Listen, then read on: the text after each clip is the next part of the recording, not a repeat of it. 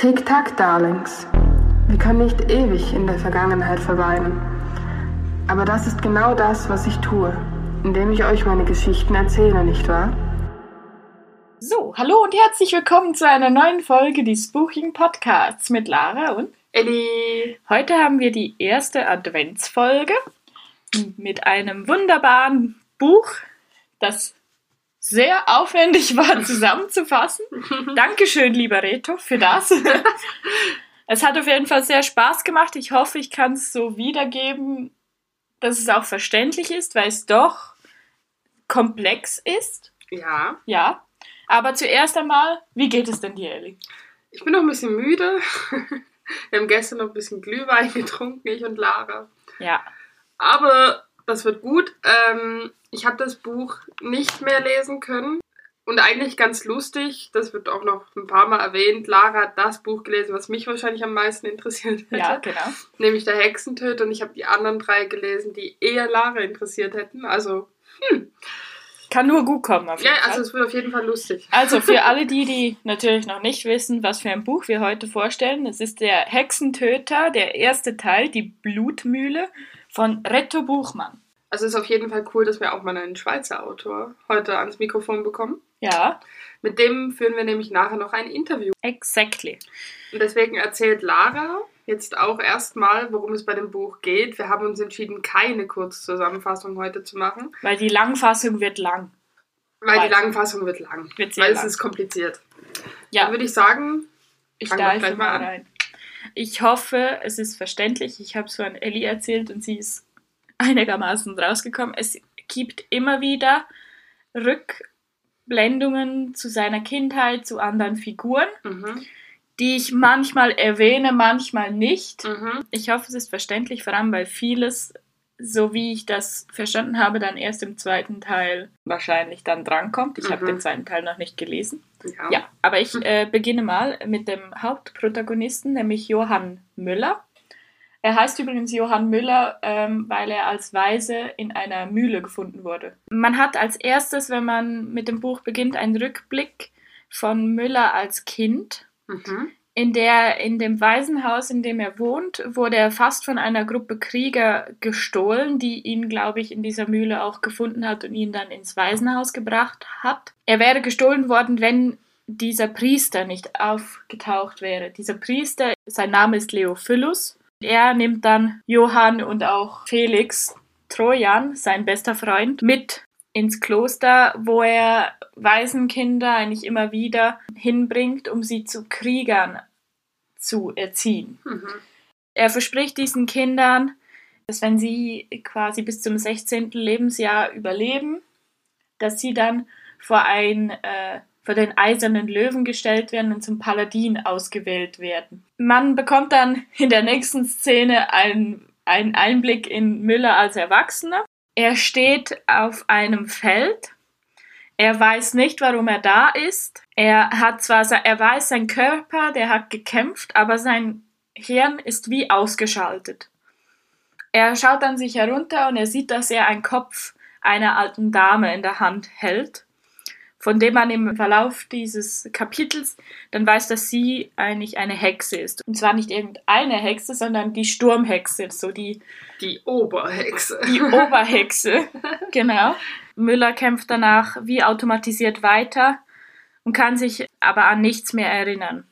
Er versteht auch gar nicht, was er da macht. Er ist aber irgendwie der Anführer dieses Heers. Nach dieser Schlacht werden er und Felix dann eigentlich zum König berufen, den König des Eisernen Reiches. Und dort wird er eigentlich belohnt und bekommt den Titel der Hexentöter.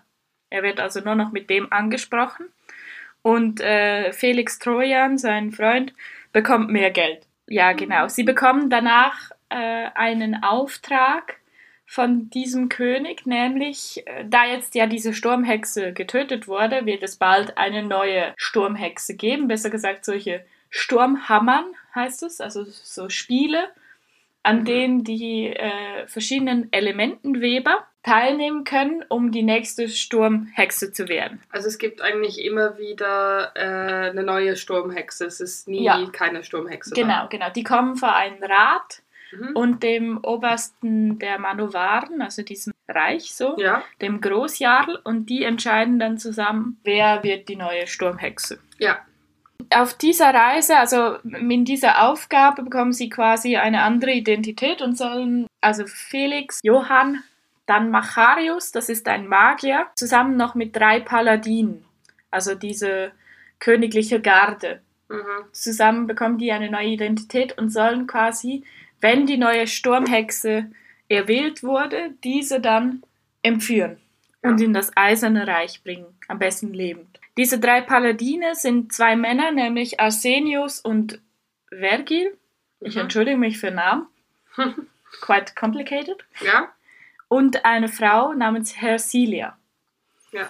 Sie ziehen dann los in Richtung dieses manovarischen Reiches und immer wieder auf dieser Reise machen sie Halt oder eben schlafen und an diesen Lagerfeuern erzählen Johann und Felix eigentlich ihre Geschichte als Kinder, weil sie sind jetzt quasi Legenden Ja, und äh, erzählen eigentlich ihre Kindheitsgeschichte und sie, sie haben eigentlich immer eine unterschwellige Wut gegen diese Paladine, weil dieses ganze System mit dem eisernen Löwen, was quasi die Gottheit ist, Ja. und diese Paladine sind ja übelst gläubig mhm. und bekommen quasi durch ihren Glauben, durch ihre Gebete, bekommen sie Macht. ja, Ähm, sie sind ja eigentlich voll dagegen, weil dieser Pater Leophilus war wahrscheinlich auch ein Kinderschänder etc. Also sie haben, äh, für, es gab verschiedene Szenen im Buch, die ihr am besten selber lest, ähm, genau, wo sie immer wieder ja ausgenutzt wurden oder einfach fahrlässig in den Tod geschickt wurden. Ich meine, das waren noch Kinder. ja. Ja, wo man eigentlich merkt, dass der eigentlich böse ist. So, an diesem ersten Lagerfeuer spricht eigentlich Müller über die Zeit als Kindersoldat. Hier spricht er von seiner ersten Schlacht, die er bestritten hat, zusammen mit Felix, die in der späteren Geschichte als übelst blutig beschrieben wurde. Eigentlich am Anfang hat Müller nur überlebt, weil er beim Andocken des Schiffes an Land ist er von diesem Balken geflogen und ist eigentlich im Schlamm gelandet, durch das war er versteckt und hat eigentlich nicht die erste, war nicht in der ersten Linie des Schlachtfeldes und hat so eigentlich überlebt, so. Mhm. Irgendwann kann er sich aufraffen, weil er war ohnmächtig und sieht eigentlich Felix ähm, im Kampf. Und er kommt zu ihm und will ihn verteidigen und tötet eigentlich so seine erste Hexe. Also er hatte eigentlich schon mal eine Hexe getötet. Ja, Es war nicht die Sturmhexe, aber es war auch eine Hexe. aber das war dann nicht so viel wert in dem Fall. Ja, es wurde halt nicht, wie soll ich sagen, es, äh, diese Sturmhexe, die er ja getötet hat, das war ja dann eigentlich der Ausgang, das war ja die oberste Hexe. Mhm. Und er war eigentlich nur ein Krieger, also ein normaler Mensch. Mhm. Und das war natürlich viel mehr wert, als ihm in der Schlacht selbst einfach ein Magier oder eine Hexe zu töten. Mhm. Aber er hat eigentlich schon als kleines Kind hat er so eine umgebracht. Das war auch seine erste Tötung, um Felix zu verteidigen. Damals war Leophilus war richtig stolz auf ihn und hat ihn umarmt, was er vorher noch nie gemacht hat, weil eigentlich waren Felix und äh, Johann immer, die, die haben sich immer mit Leophilus gestritten oder der hat sie geschlagen oder Mhm.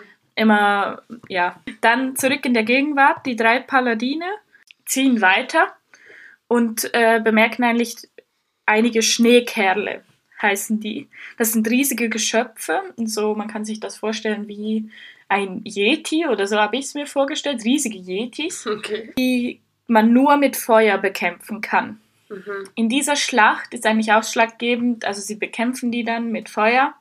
Äh, Das Problem ist, sie waren, sie waren damals schon nahe der Grabhügel. Mhm.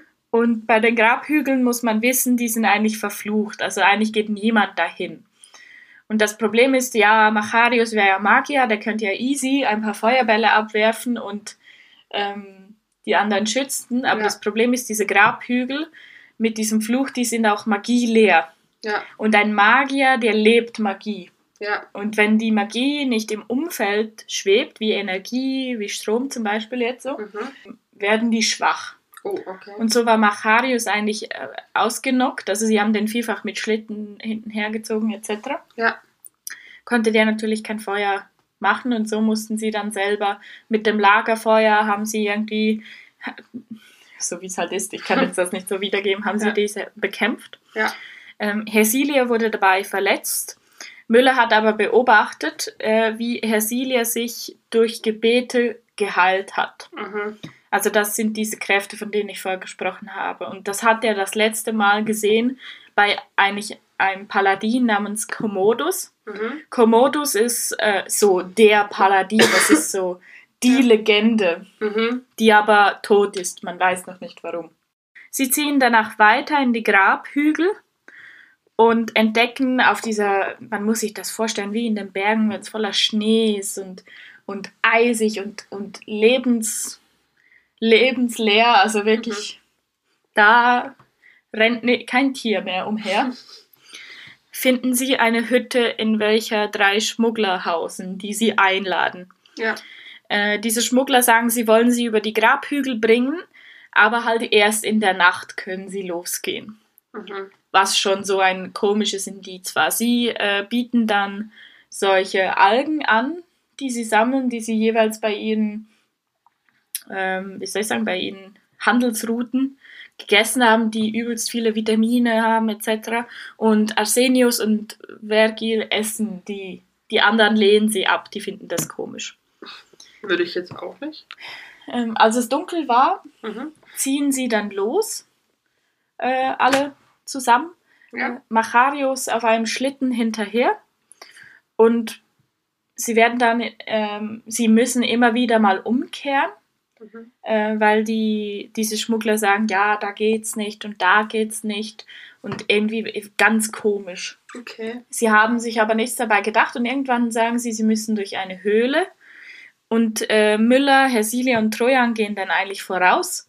Und die Schmuggler hinterher schließen eine, ein, oder schieben einen Stein davor. Also Hersilia, Trojan und ähm, Müller sind dann eingeschlossen. Sie suchen dann nach einem Ausgang, es ist aber stockdunkel und treffen auf zwei Skelette, die genau gleich aussehen wie die Schmuggler. Äh, im, Gespr Im weiteren Gespräch reden sie dann darüber eben, dass die Schmuggler, oder es wird ihnen bewusst, dass die nur auf Schnee laufen können. Was könnte das bedeuten? In diesem, es wird dann recht hitzig, Hersilia und Felix bekommen sich in die Haare Mhm. und dann macht es sch und ihre letzte Kerze geht aus und Johann ist weg. Ja, genau. Äh, dieser, man sieht dann aus seiner Sicht, er, er wurde irgendwie weggelockt von jemandem. Mhm. Jemand war da, der hat aber auch nicht gesprochen Mhm. und hat ihn dann wie in eine Richtung geschupft. Ja, und Johann findet dann wie einen Höhlenausgang, wo ein, eine Leiche im Eis äh, eingeschlossen ist, die ein Schwert hält. Mhm. Und irgendwie zieht ihn dieses Schwert an. Ja. Weil sein eigenes, also er wurde ja weggelockt, er hat gedacht, da, da sucht ihn jetzt jemand und will ihn auch töten. Mhm. Und sein Schwert war kaputt. Ja. Und als er dieses Schwert gesehen hat, hat er versucht, das aus dem, hat er das aus dem Eis geschlagen und dieser Leiche eigentlich aus der Hand genommen. Mhm. Und dieses Schwert hatte Runen drauf. Ja. Und war durch das ein, ein ganz besonderes Schwert. Sie finden irgendwann dann wieder zusammen. Es braucht dazu jetzt noch eine Backstory, wieder mal. Eine Begründung, warum diese Berge, diese Grabhügel verflucht sind. Und zwar ähm, gab es damals anscheinend ein, ein Heer, ein Tahin mit seinem Heer, die Augensäufer werden sie genannt, äh, wurden in eine Schlacht verwickelt in diesen Bergen. Und dieser Tahin hat als letzte Instanz, musste er eine Lawine lostreten, die eigentlich seine Leute, aber auch die Gegner begraben haben. Er tritt eigentlich als einziger lebend daraus und verflucht diese Berge, dass jeder, der hier stirbt, stirbt nicht wirklich, denn seine Seele wird an diesem Gebirge festgehalten. Mhm. Und wenn man natürlich das hört, da wird einem doch einiges klar. Denn ähm, ja, man, man merkt so, diese Person, also diese drei Schmuggler zuerst einmal, dass die sind gestorben in diesen Grabhügeln. Mhm. Deswegen können sie auch nicht von diesem Gebirge runter, also vom Schnee. Dann, warum sind jetzt die zwei Paladine, äh, Arsenius und Vergil, nicht dabei? Mhm. Ja, weil die diese Algen gegessen haben, weil diese Schmuggler waren verzweifelt oder, oder die hatten einfach Mordlust und wollten alles, was in diesen Bergen ist, töten und Mhm. haben denen giftige Algen gegeben. Und die Super. sind quasi auch gestorben. Die sind dann mit ihnen zwar mitgegangen, aber quasi schon als diese Geister in. Anführungs- und Schlusszeichen. Johann findet dieses Schwert und plötzlich stehen um ihn herum hunderte von Leuten, Mhm. die ihn alle anschauen und er, er, ist, er weiß nicht, was er damit machen soll. Und er hat dieses Schwert in der Hand, er wird es später den Brecher nennen, und sticht auf den ersten ein. Und dieser kommt nicht mehr wieder. Das heißt, so viel dieser Brecher, der kann diese, diese verfluchten Leute da eigentlich in die Freiheit bringen. Und so muss er diese 100 Leute da alle umbringen, was natürlich für ihn übelst belastend ist Mhm. Aber für, für diese Menschen eigentlich eine Erlösung. Sie finden dann dieses Schwert, über diese Höhle finden sie einen Ausgang und treffen dann nicht wieder auf die Schmuggler Macharius, der noch lebt, aber auf den Schlitten, den haben sie nicht getötet. Und eigentlich dann diese fünf Geister, Arsenius, Vergil und die drei Schmuggler. Mhm.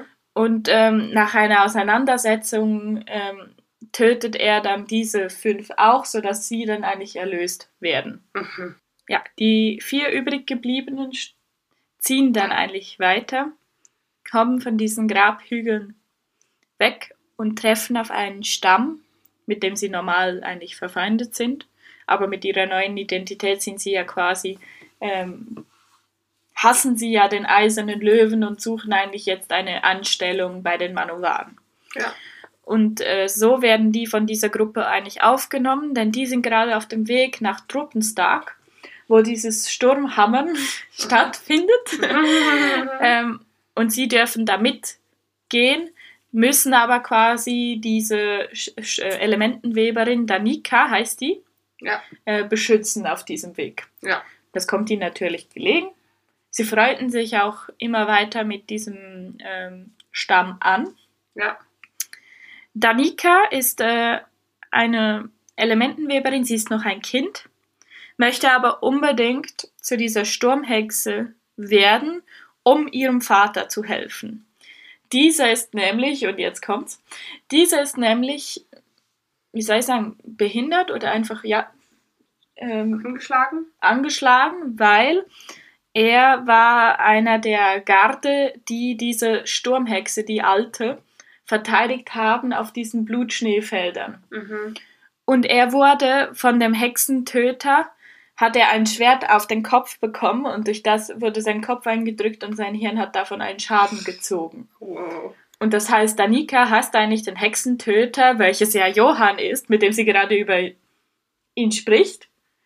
Und sie Mhm. weiß ja nicht, wer er ist. Und so ist das ein Ein kleiner Handlungsstrang nebenbei. Ja, genau. Auf jeden Fall möchte sie deswegen Sturmhexe werden, unbedingt. Sie müssen dann diese Anwärterin, diese Sturmhexe, wieder weiterbringen zu Truppenstark Mhm. und kommen in einen Hinterhalt. Dieser Hinterhalt, sie haben gedacht, das wäre von einem verfeindeten Heer mit einem anderen Elementenweber. Es war aber ein ganz komischer Magier mit seinem Heer, der Mächte hat, die ihnen noch nie aufgefallen sind oder die sie noch nie so gesehen haben. Der konnte nämlich Blitze schießen, rote Blitze, und wenn dich das getroffen hat, dann ist, bist du explodiert.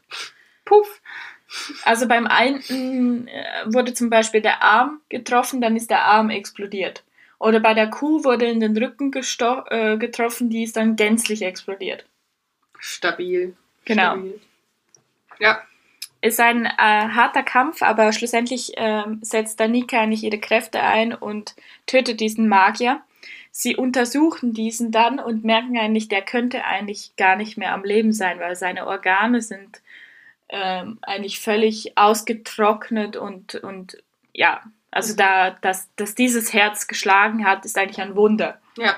Nun ist, äh, wird es langsam hitzig zwischen ähm, Hersilia ähm, und Felix und Johann, weil sie langsam merkt, dass Johann immer mehr, wie soll ich sagen, für Danika empfindet, also nicht Liebe, sondern einfach Freundschaft, er möchte sie nicht empführen und eigentlich ist ihm ja ähm, das ganze Reich äh, des eisernen Löwen eh scheißegal. Mhm. Und ähm, ja, sie merkt da langsam, dass er dem Auftrag immer mehr abweicht und will ihn eigentlich zurückbringen und Mhm. wird durch das immer wütend. Und nun verlangt sie von den beiden eigentlich, sie möchte endlich wissen, was mit Leophilus ist, warum er so schlimm ist, warum er es nicht wert ist für ihn, diesen Auftrag zu erledigen. Ja.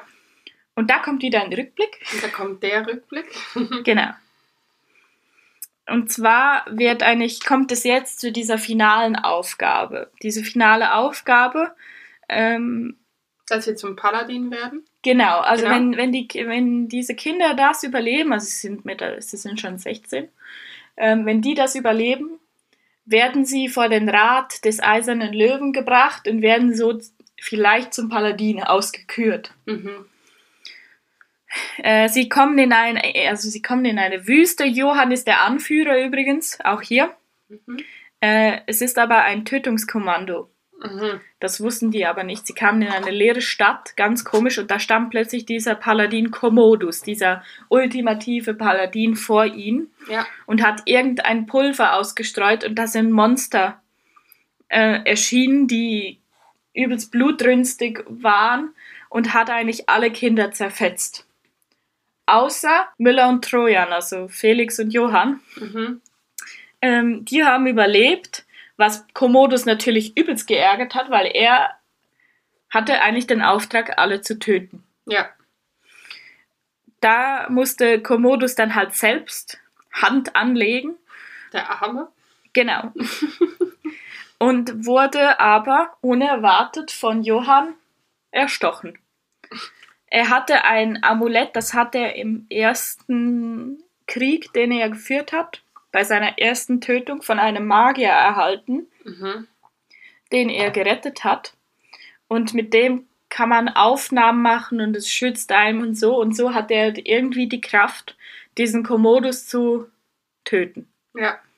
Also er stirbt eigentlich durch die Hand Johanns. Das weiß aber niemand, weil sie stehen dann eigentlich vor einem Berg voll Kinderleichen Mhm. und Monstern und ja, sie gehen dann, entscheiden sich dann aber zurück zu Leophilus zu gehen, weil jetzt reicht es ihnen, Mhm. weil sie haben ja noch diese Schriftrolle und jetzt kommt diese Schriftrolle nämlich wieder in dieser stand nämlich der Auftrag. Also Leophilus hat diesen Brief mit Stempel und Siegel unterzeichnet, in dem stand, dass eigentlich Commodus der Auftrag bekommt, alle zu töten, weil Leophilus findet, dass sie es nicht wert sind, vor die Paladine gebracht zu werden. Obwohl das gar nicht seine Aufgabe ist. Genau, sie, Ja. sie wären eigentlich durch die Natur, durch das, diese Kriege, die sie geführt haben, wären sie aussortiert worden und die, die überlebt hätten, hätte er vor dieses, diesen Rat bringen müssen. Ja. Er hat es aber quasi selbst in die Hand genommen und wollte alle töten. Mhm. Ähm, sie stellen Leophilus zur Rede, sie schlagen ihn auch etwas, also ich finde es völlig gerechtfertigt. Ja, auf jeden Ja. Fall gehen sie mit ihm ein Handel ein, nämlich dass er ein Schreiben aufsetzt, das sie als äußerst qualifiziert fürs Militär auszeichnet. Mhm. Dafür kann er sagen, dass sie freiwillig den Rat der Paladine äh, darauf verzichtet haben, ein Paladin zu werden. Mhm. Und sie zeigen dann nicht diese Schriftrolle, weil wenn das rausgekommen wäre, dass er diesen Auftrag gegeben hätte, wäre der am Arsch gewesen. Genau, und so kommen eigentlich Felix und Johann in die Freiheit und gehen dann eigentlich zum Militär, was ja dann, ja, und kommen Ja. eigentlich so in die Freiheit, das, was sie sich schon seit Kindern geschworen haben, dass sie Ja. aufeinander aufpassen. Ja. Zurück zu Der äh, jetzigen Zeit. der jetzigen Zeit. Sie gelangen nach Truppenstark, diese Hauptstadt der Manowaren Ja. wo sie schon viele Stämme mit ihren Elementenwebern antreffen. Mhm. Als sie ihren Platz eingenommen haben, so, also Hersilia verschwindet, man weiß nicht, wo sie geht. Johann, ähm, Felix und Macharius werden von einem Abgeordneten des Großjarls namens Würmer Mhm. ähm, Ja. verhaftet und gefoltert. genau. Aus keinem ersichtlichen Grund. Also, Würmer, er, er sieht das Schwert, das ähm, Johann auf dem Rücken trägt. Dieser, er nennt ihn Brecher mit den Ruhen drauf Mhm. und verhaftet diese drei. In diesem Gefängnis sehen sie dann, dass Würmer die gleichen unerklärlichen Kräfte hat wie der Magier, der im Hinterhalt diese roten Blitze geschossen hat, der Danika entführen wollte. Ja. In diesem Gespräch wird dann nicht bewusst, dass Würmer das pure Böse ist und Johann immer wieder ähm, foltern will mit Blitzen und ihn fragt, warum er das Schwert der Augensäufer besitzt. Aus unerklärlichen Gründen wirken diese Blitze bei Johann nicht ja, was Wirma noch wütender macht, da in diesem, in dieser, ja, wie soll ich sagen, in diesem Gefängnis erzählt Wirma dann diesen dreien von seinen Absichten, Danika zur Sturmhexe zu machen. Mhm. Und diese solle danach äh, den Meister gebären. Den Meister. Dieser unterwirft dann die Welt. Ja. Das ist seine Aussage. An dieser Stelle ähm, werde ich einen kurzen Exkurs machen. Es gibt nämlich immer wieder Rückblicke, auch zum Großjarl, die man aber erst am Schluss versteht. Denn dieser Großjarl, dieser höchste der Manowaren, mhm. der hört immer wieder Stimmen, die ihm Angst machen. Ja. Ähm, und diese Stimme ist eigentlich der Meister, den Wermer vor genannt hat. Ja. Dem seine Seele ist eigentlich noch da, aber er hat wie keinen Wirt, also keinen irdischen Körper, in dem er nun ist. Er wurde irgendwie besiegt, man weiß nicht warum. Und Wirma ist quasi nicht der Abgeordnete des Großjarls, sondern der irdische Stellvertreter dieses Meisters mhm. und kommandiert den Großjarl herum. Ja. Weil der Großjarl entscheidet schlussendlich, wer die Sturmhexe wird und sie wollen natürlich jemanden, dem sie den Meister einpflanzen kann und sie kann den dann wieder gebären. gebären. Also wenn ja. sie ja nicht schwanger wird, können sie den dann wieder gebären. Und so wurde eigentlich schon entschieden, dass das Danika sein wird. Die ist doch erst 12, 13? Ja. Okay. Ich weiß nicht, was die noch mit ihr vorhaben, aber. Okay, ja. Das macht Macharius so wütend, dass er sich als Magier outet. Er, er war ja eigentlich kein Magier in seiner ähm, soll ich sagen, Identität. Mhm und verbrennt Würmer und seine Leibwachen. Mhm. Dazu muss man wissen, Würmer ist ja eigentlich ein Untoter. Mhm. Der kann nicht sterben, aber er ist dann verschwunden. Ich glaube, der spawnt an einem anderen Ort. Ich weiß auch ja. nicht. Auf jeden Fall äh, kann er nicht sterben, aber sie können fliehen. Mhm. Sie fliehen aus diesem Turm und suchen eigentlich Danika, um sie zu warnen, dass sie ja nicht antreten soll als Sturmhexe. Als sie sie erreichen, steht sie allerdings schon vor dem großen Rat und dem Großjarl und zeigt ihr könnt. Sie ist mega gut. Ja. By the way. Sie rufen und rufen, doch der Großjarl entscheidet sich bereits für sie. Wie halt abgemacht. Mhm. Äh, in dem Moment, als es verkündet wurde, bricht Hersilia durch die Menge. Auf einem Eisbären kam sie geritten und empfiehlt Danika, um den ursprünglichen Auftrag, die neue Sturmhexe zu empführen, zu erledigen. Mhm. Also sie hat quasi jetzt ihr eigenes Ding.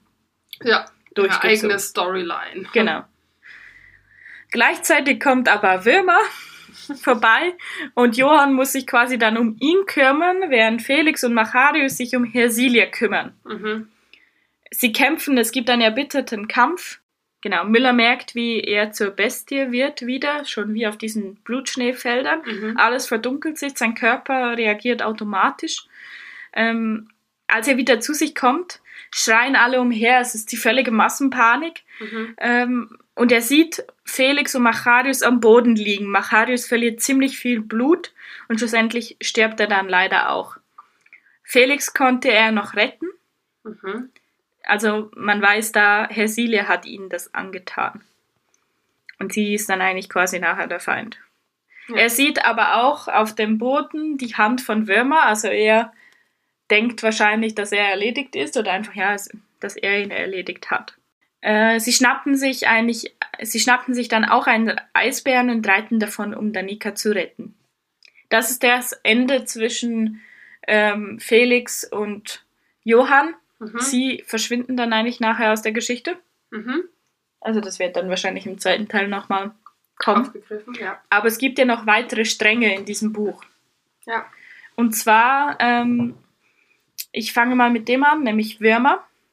Ähm, ist enttäuscht von dem Großjarl, weil der Nika entführt wurde und sie ja nicht ja das Objekt der Begierde war. Mhm. Und der Meister ist natürlich auch übelst wütend. Und so ähm, ritzt Würmer dem Großjarl die Brust auf, also ja, damit der Meister sein, temporär seinen Körper übernehmen kann. Er ist zwar überhaupt nicht so stark wie äh, zum Beispiel der Nika, mhm. aber ähm, vorübergehend ja, reicht. Genau, und das ist dann eigentlich die letzte Szene im Buch zwischen diesen.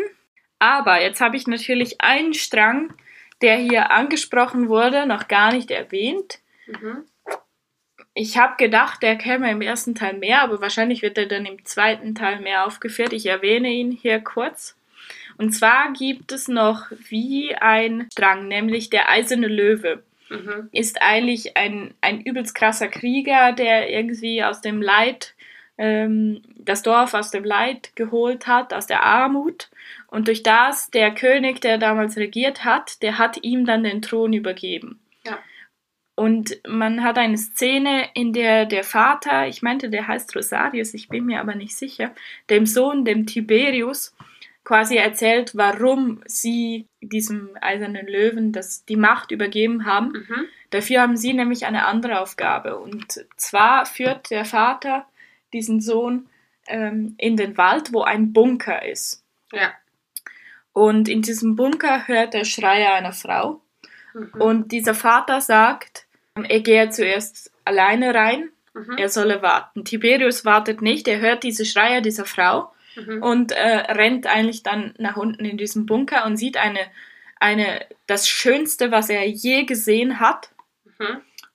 ähm, eine schwangere Frau, angekettet an eine Wand und der Vater, der mit ihr übelst schlecht mit ihr umgeht, was er überhaupt nicht versteht. Und sie zieht ihn dann in seinen Bann, so dass er sie dann eigentlich befreien will und seinen Vater tötet. Mhm. Er befreit sie dann und sie ist eigentlich eine Göttin irgendwie Mhm.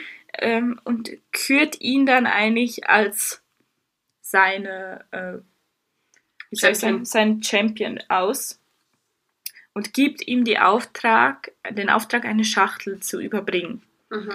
Und so wie ich das hier geschrieben habe, kann ich mich zwar nicht mehr daran erinnern, entscheidet er sich dazu, das Paket zu öffnen. Sie hat ihm das ausdrücklich verboten. Mhm. Er sieht sie in einer anderen Szene auch, wie sie eigentlich ihr Heer wieder zusammenstellt, nämlich sie kann Tote wieder auferstehen lassen. Mhm. Und er sieht dann eigentlich wirklich Leichen mit zum Teil nur einem Arm und so, die wieder auferstehen und, Mhm. und gehen. Genau. Und das ist eigentlich dann dieser Strang der Geschichte, der aber noch keinen Sinn macht in diesem Buch. Also für mich nicht. Vielleicht wird Rito uns das dann auch noch aufklären.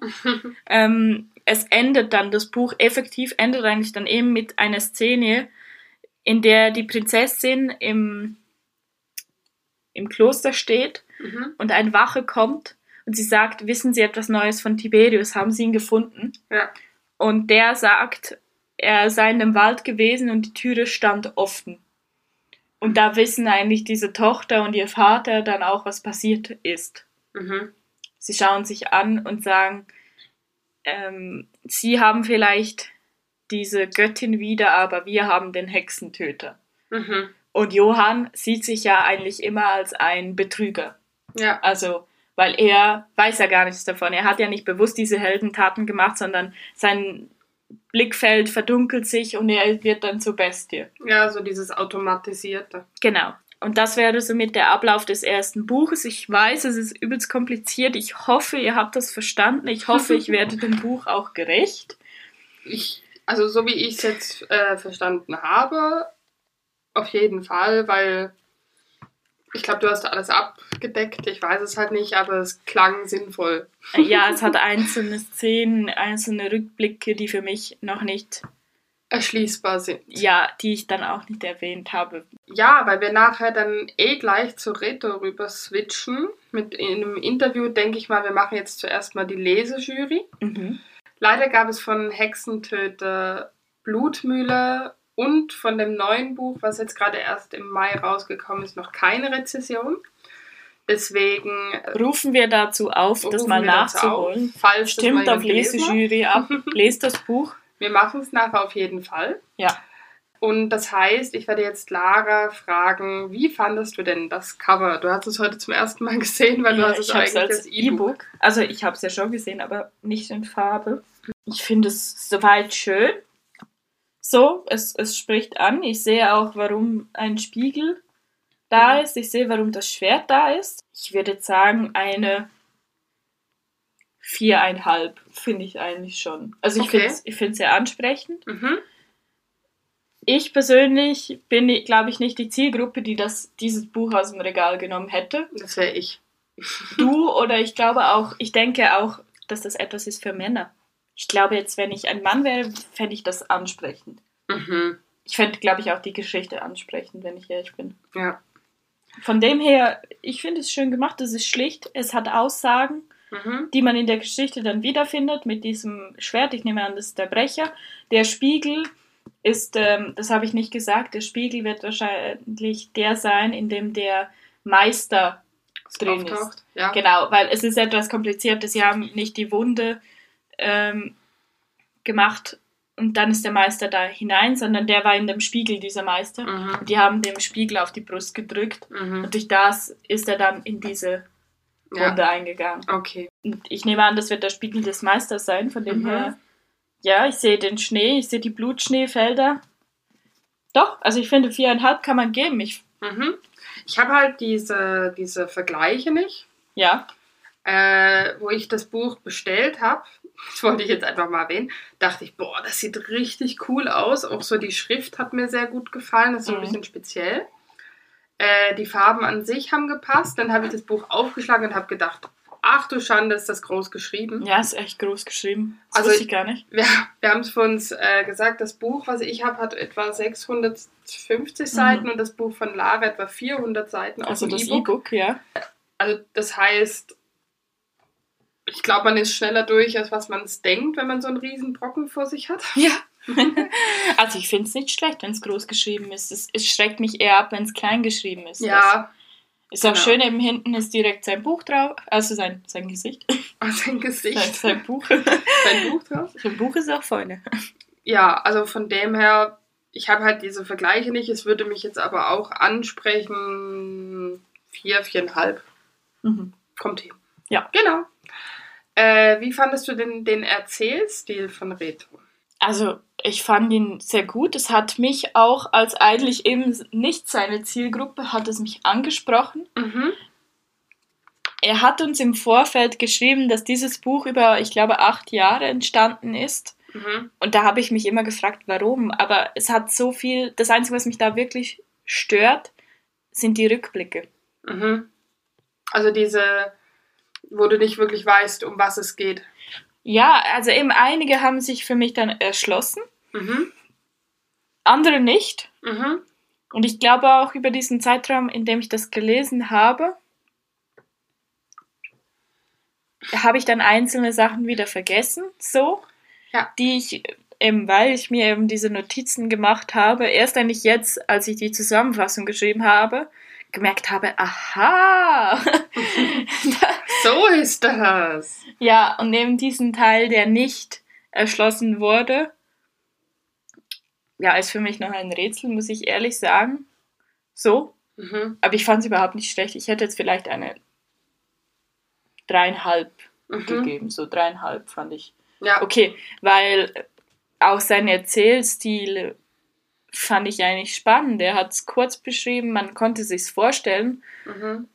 Und gerade auch seine Charakterbildung, Mhm. das kommt dann bei den Charakteren, aber fand ich wirklich sehr ansprechend. Es war einfach etwas zu hin und her. Ja, zu hin und her, ja, es, es, es hat mich etwas an äh, The Girls I've Been erinnert. Ja. vom Stil her, weißt du, dass du Dieses- bist voll in der Szene drin, du hast diese Schlacht, du siehst das, bam, und dann kommt ein Rückblick, also ein Rückblick, du weißt nicht mal, dass es ein Rückblick ist, sondern du kommst in eine Szene, wo du dir denkst, wer ist das? Ja. Okay. Und dann eigentlich so im letzten Satz des Kapitels siehst du dann eigentlich endlich, um was das es geht, so. Mhm. Ja, okay. Aber das ist, ja, Schwierig. schwierig. äh, dementsprechend, wie fandest du die Handlung an sich? Ich fand es sehr cool. Mhm. Es hat mich gepackt, trotzdem, dass es eigentlich keinen Liebesteil in diesem Buch Mhm. gab. Oh mein Gott. Ja. Ich fand auch die, wie soll ich sagen, dieses ganze Fantasy, da musste ja mega viel drüber nachdenken. Und ich Mhm. fand den Teil auch, dass er das mit der Religion eigentlich neu aufgefasst hat. Er hat ähm, neue Sprachen mit eingebracht Mhm. die ich jetzt hier nicht erwähnt habe, so. Er hat ähm, diese Rivalitäten, das war alles schlüssig. Mhm. Ich habe gewusst, warum ist das so. Es ist einfach so, ich habe mich manchmal auch ertappt gefühlt, weil ich dachte, ja, das könnte ja heute genauso sein. Also Mhm. weißt, ohne die Magie, aber so das, dieses, wie soll ich sagen? Kategorisierte, so die Ja. Paladine, die das, die, Ja. der Großjarl, die ja, ich weiß nicht, Ja. ob es Sinn macht, aber das Dieses Ständesystem eigentlich. ja, Ja. ich wollte jetzt nicht Kastensystem sagen, aber genau, so, so Ja. dass in diese Richtung, so dass es Regeln gibt. Mhm. So fand ich sehr ansprechend. Ich fand auch die Handlung sehr ansprechend. Ich glaube, durch das, dass das halt erst der erste Teil ist, Ja. ist es noch schwierig. Ich glaube, wenn die weiteren Bände kommen oder einfach der. Sind schon drei draußen oder zwei? Erst zwei. Ja, also definitiv würde ich den zweiten Teil lesen. Ja. Es hat mich gepackt. Mhm. Ich fand es sehr gut, sehr hochwertig auch. Es ist Mhm. nicht, ja. Für das, dass er das zwischen seinen Unterrichtsstunden geschrieben hat, fand ich das wirklich, wirklich cool. Ja. Cool. Äh, dementsprechend, du hast schon ein bisschen angesprochen, die Charaktere. Mhm. Fandest du, glaube ich, gut und ausgebaut, wenn ich es richtig verstanden habe. Ja, ich fand vor allem, also wenn ich so meine Lieblingscharaktere nennen darf, sind das definitiv äh, Trojan, also Felix Trojan und Johann Müller. Mhm. Der Witz zwischen den beiden, das wäre genau deins, Ellie. Die haben sich immer wieder so geneckt. Also, Und so wirklich, du hast gemerkt, das sind beste Freunde seit Best Kindheit. Ja, also war wirklich toll. Auch Macharius, wie er am Schluss eigentlich versucht, sich damit einzubringen und die Gags der beiden, die sie Mhm. durchs Buch immer bringen, versucht zu übernehmen, fand ich sehr witzig. ja. Ja, Ich finde einfach, das, was du jetzt so beschreibst, ist wirklich äh, ein High-Fantasy-Buch ja, mit sehr ausgebauter Welt, sehr ausgebauten Charakteren. Und das, wenn das in sich schlüssig ist, hast du eigentlich ein gutes Buch geschrieben. ja. Weil Fantasy ist, glaube ich, echt eines der schwierigsten schwierig. Genre. Ich glaube, er, ich denke, das wird er dann auch im zweiten Teil gemacht haben, wird gemerkt haben, wie viele Elemente er da eigentlich mit eingebracht hat und er die Mhm. jetzt im zweiten Teil wahrscheinlich alle irgendwie ordnen muss. Also es war sehr wild. Ja. Und es gibt ja noch einen dritten Teil. Wann der rauskommt, müssen wir mal fragen. Ja, Äh, der zweite Teil ist seit Mai draußen. Und ich denke mal, dass eben, er hat ja gemeint, den hat er innerhalb von acht Jahren geschrieben und der Ja, andere innerhalb von acht Monaten oder ja, irgendwas ganz krasses. so. Ja, Also der wird erstmal eine Weile hin und her überlegt haben, wie er das auflöst. ja, ja. Äh, meine Sterne, ich glaube, ich habe bei der Handlung noch keine Sterne gegeben. Ja, mach mal. Also Handlung würde ich sagen, eine viereinhalb finde ich voll okay. Mhm. Ich glaube, das Wilde, das hat diesen halben Stern ausgemacht, aber sonst finde ich sehr hochwertig. Mhm. Äh, bei den Charakteren würde ich sagen, auch eine viereinhalb. Ja. Was hätte dir bei den Charakteren gefehlt, dass es noch eine 5 gibt? Ja, ich glaube auch, dass, also der Rückblick von den Hauptcharakteren war immer da, Mhm. aber vielfach wurde es dann, du hattest die Charaktere und es hat sich erst später aufgelöst, warum die so sind, wie sie sind. Mhm. Es hat sich zwar aufgelöst, aber es war, Etwas verwirrend. ja, Ja, okay. Ich habe noch nicht so viele, so krass Fantasy, so in diese Richtung gelesen. Mhm. Vielleicht liegt das auch daran, aber ich finde eine viereinhalb finde ich sehr gut. Ja, ja, ich habe jetzt nur gedacht, ich frage mal, warum vier. Ja, ja, nein, nein, natürlich. Ja, Absolut. Und ich freue mich sehr auf das Interview. Es ist wirklich spannend. mhm. Aber eben wie wieder mal, ich bin genau nicht die Zielgruppe, die das hier anspricht und habe mich mit dem auseinandergesetzt, was sicher auch uns etwas weitergebracht hat. So. ja, also wir haben genau mal das Gegenteil gemacht. Ja. Und das fand ich eigentlich eine ganz gute Idee. Oder einfach hat sich ganz gut ergeben, sage ich mal so. Mhm. Äh, und deswegen freue ich mich auch schon heute Abend mit Reto darüber zu reden. Ja, Und ja, dann leiten wir eigentlich direkt über zum Interview. Ja, wir wünschen euch einen wunderschönen ersten Advent. Wir begrüßen ganz herzlich den Rito Buchmann vom Hexentöter. Als erste Frage, wie ich immer Elisa das frage, ist, wie geht es dir denn heute? Mir geht es gut, danke schön. ähm, heute hat ein bisschen das äh, Schweizer ÖV-Netz versagt, aber jetzt sind wir da und hören uns, das ist super. Ach, Ich hoffe, euch geht es auch gut. Ja, uns geht's gut. Nach technischen Schwierigkeiten hat es auch dann mal geklappt, dass wir uns alle hören und sehen. Genau, wie immer So. halt. So, Gut, ähm, Ich würde vorschlagen, dass äh, du dich ein bisschen vorstellst, Reto, bevor wir dir die Fragen stellen, dass unsere mhm. Hörer wissen, wer du bist und was du machst. mhm. Genau. Ja, äh, also ich bin Reto, Reto Buchmann. Äh, ich bin 1987 geboren und wohne in der Schweiz mein ganzes Leben. Mhm.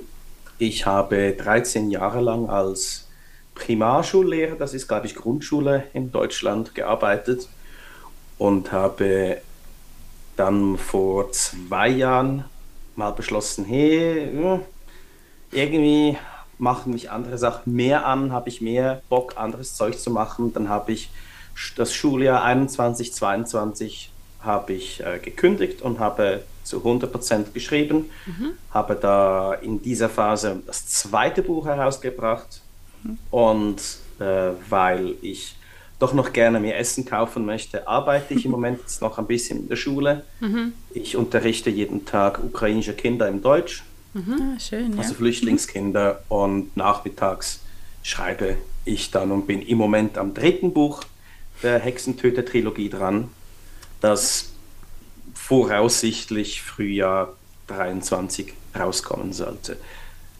Wir haben schon, äh, wir haben es schon in der Folge gesagt, wir freuen uns sehr darauf. Also ich glaube, mit Ach, cool. meiner Be Beschreibung des Buches, ich hoffe, ich werde dem gerecht, wirklich, weil es ist doch sehr komplex, wie ich finde. Habe ich Ellie auch dazu motiviert, dass sie das nachher noch lesen muss und ja, der, ich werde mir definitiv den zweiten Teil noch holen. Der Witz war eigentlich, dass ich dein Buch am liebsten lesen wollte. Lara hat aber schon angefangen, da habe ich die anderen gelesen. Und wir haben genau das Gegenteil erwischt von dem, was wir eigentlich gerne lesen wollten.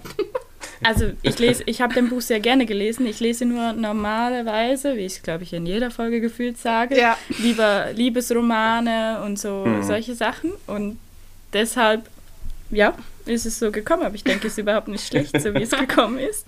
Ja, Horizont erweitern, ne? Genau. Absolut, definitiv zu meiner ersten Frage. Ich denke, bevor wir in die Geschichte reingehen, habe ich mich noch etwas informiert natürlich über das Buch und habe gesehen, dass du ähm, Self-Publishing, sagen wir da? Mhm. Ja. Genau.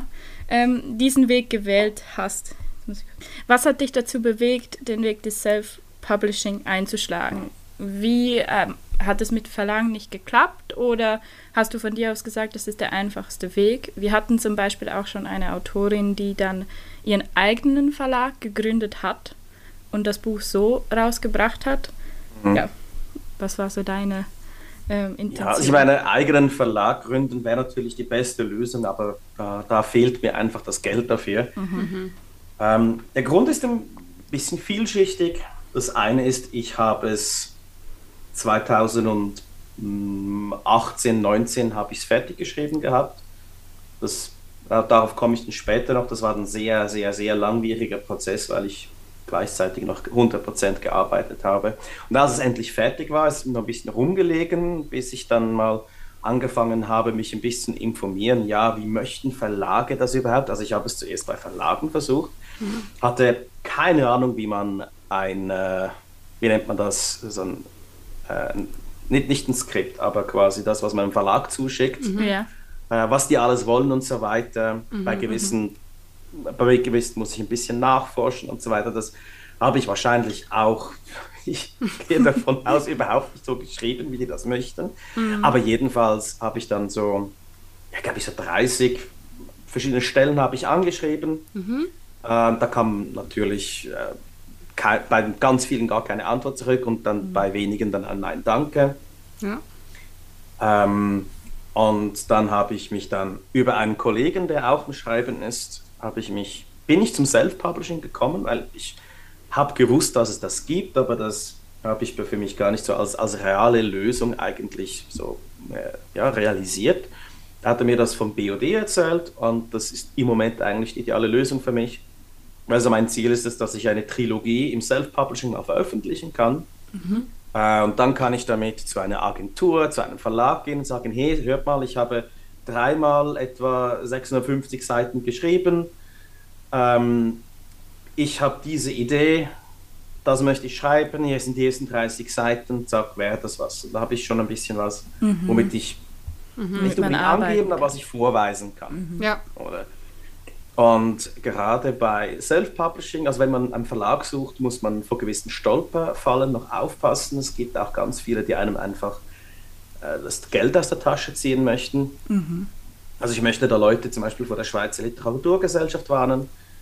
Die mhm. geben sich so fein und sagen auf der Webseite so, ja, wir nehmen pro Jahr nur so sechs Bücher in unser so in unser, Sortiment auf, ganz erlesen und dann habe ich es eingeschickt und 24 Stunden später hatte ich schon einen Brief im Briefkasten, alle 30 Seiten schon gelesen, ja super, gefällt uns, da ist der Vertrag. Mhm. Äh, das wäre so ein Knebelvertrag gewesen, da wäre ich irgendwie 40.000 Franken schuldig gewesen für 200 ja. gedruckte Bücher und so. Zeugs. Also es gibt auch viele, die einen ein bisschen, ja, da möchte ja. ich die Zuhörer warnen, wenn jemand einem gleich nach 24 Stunden den Vertrag zuschickt, mit Leuchtstift angestrichen, da unterschreiben los, Vorsicht walten lassen. Mhm. Ich war da zum Glück nicht verzweifelt genug, ich muss mein Buch rausbringen. Mhm. Uh, jedenfalls jetzt bei BOD. Wer es nicht kennt, das ist Books on Demand.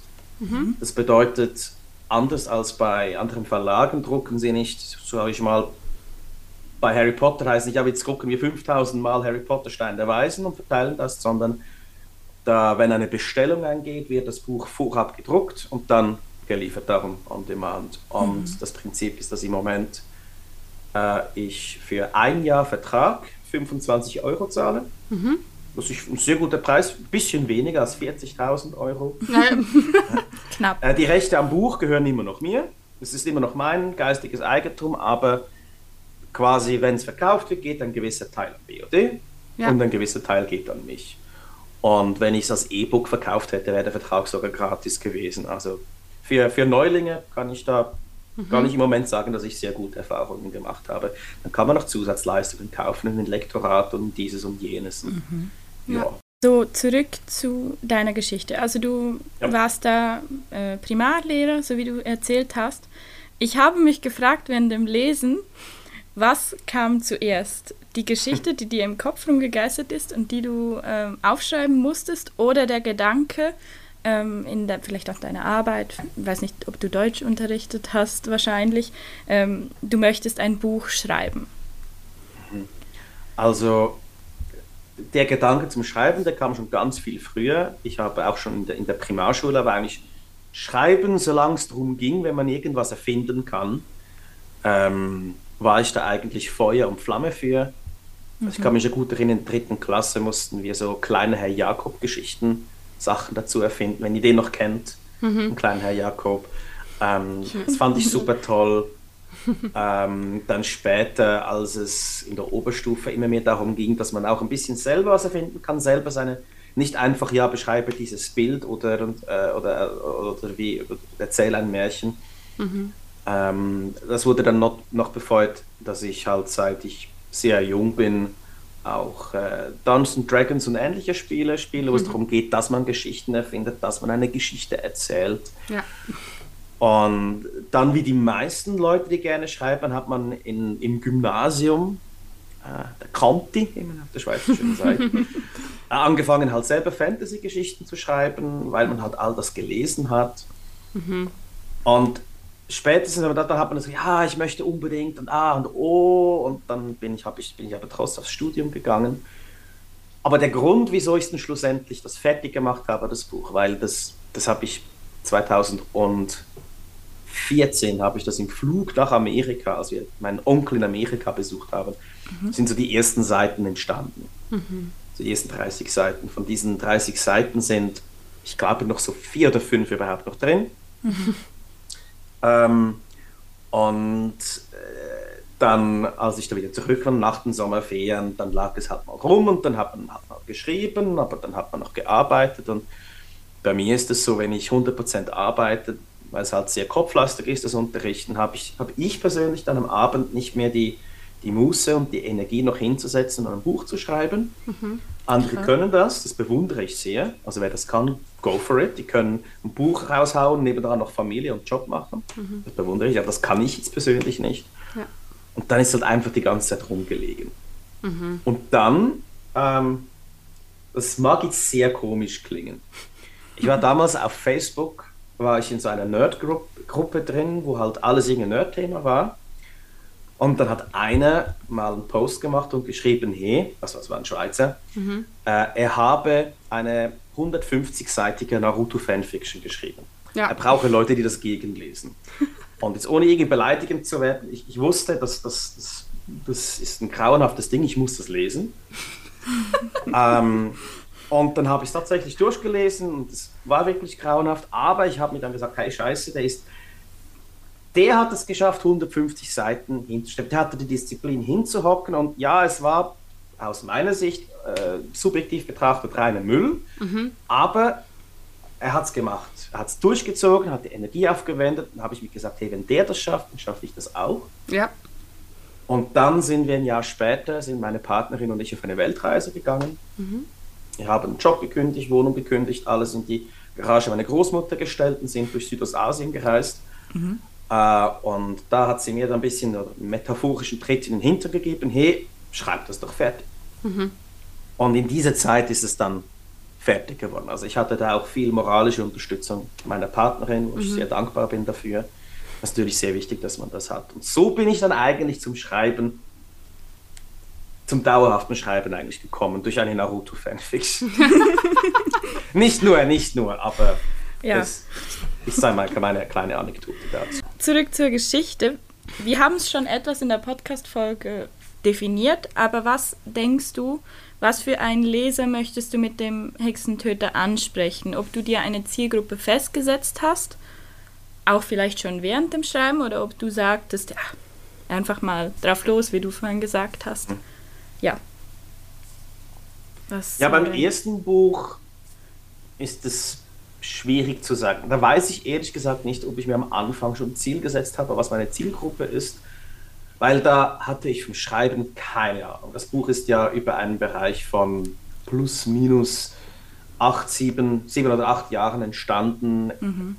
Ist, äh, ich bin immer noch sehr stolz darauf, aber wenn man es gerade mit dem zweiten Buch vergleicht, ist was völlig anderes. Also das, und das zweite, das habe ich, hab ich in sechs Monaten geschrieben. Mhm. Von vorne bis hinten durchgeplant. Das erste ist, ich sage jetzt nicht ein, ein Flickwerk, weil das wäre eine negative Konnotation, aber ich habe dann gemerkt, wenn ich es selber wieder lese, hey, das gibt Stellen, die sind halt vom, wann ich sie geschrieben habe, Jahre auseinander. Ich habe mich verändert, würde es heute nicht mehr so schreiben, aber ich möchte es für mich lassen mhm. weil es für mich für meinen Werdegang halt eine gewisse emotionale Bedeutung hat mhm. und ich nicht ein ganzes Buch nochmal schreiben möchte.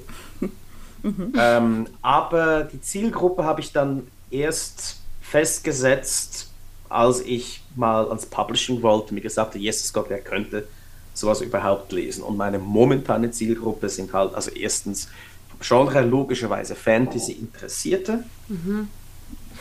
Ja. Ähm, und dann so ab junge Erwachsene, weil es halt doch gewisse Themen drin hat, die vielleicht Kinder und junge Jugendliche noch nicht so ganz äh, vielleicht lesen sollten. Also ich hatte die Lesungen in, an Zürich liest und da hat mhm.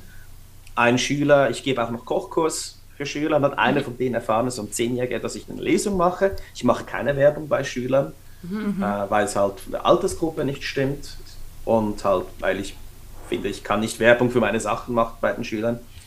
Da hat mir dann geschrieben, ja, komm an die Lesungen, da habe ich den Eltern schreiben müssen, ich fühle mich sehr geehrt, mhm. aber es gibt Themen, die vielleicht ein Zehnjähriger noch nicht hören sollte. Er darf dann in sechs Jahren, bekommt er dann ein Buch von mir. Ja, auch.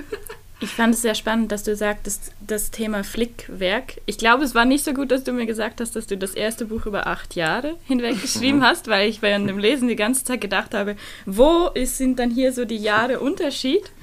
Aber ich habe für mich nämlich auch in der Notiz gehabt, es ist so wie ein Puzzle, das sich eigentlich, wenn du es fertig gelesen hast, noch nicht ganz, aber ein großer Teil sich dann logisch ergibt. Also wenn man man musste wirklich gefühlt eine Zusammenfassung nebenan schreiben. Dann kam man draus und für den Podcast musste ich das ja eh machen. Mhm. Und durch das mhm. war ich am Schluss erleuchtet irgendwie. so, ich, ich habe verstanden, was mit den Charakteren zwischendurch. Es war zwar manchmal schwierig, gerade am Anfang, als man noch gar nicht mhm. die Charaktere erschlossen hat, aber man ist trotzdem immer dran geblieben, hat gedacht, oh, wie, wie wird sich das am Schluss dann so zusammensetzen?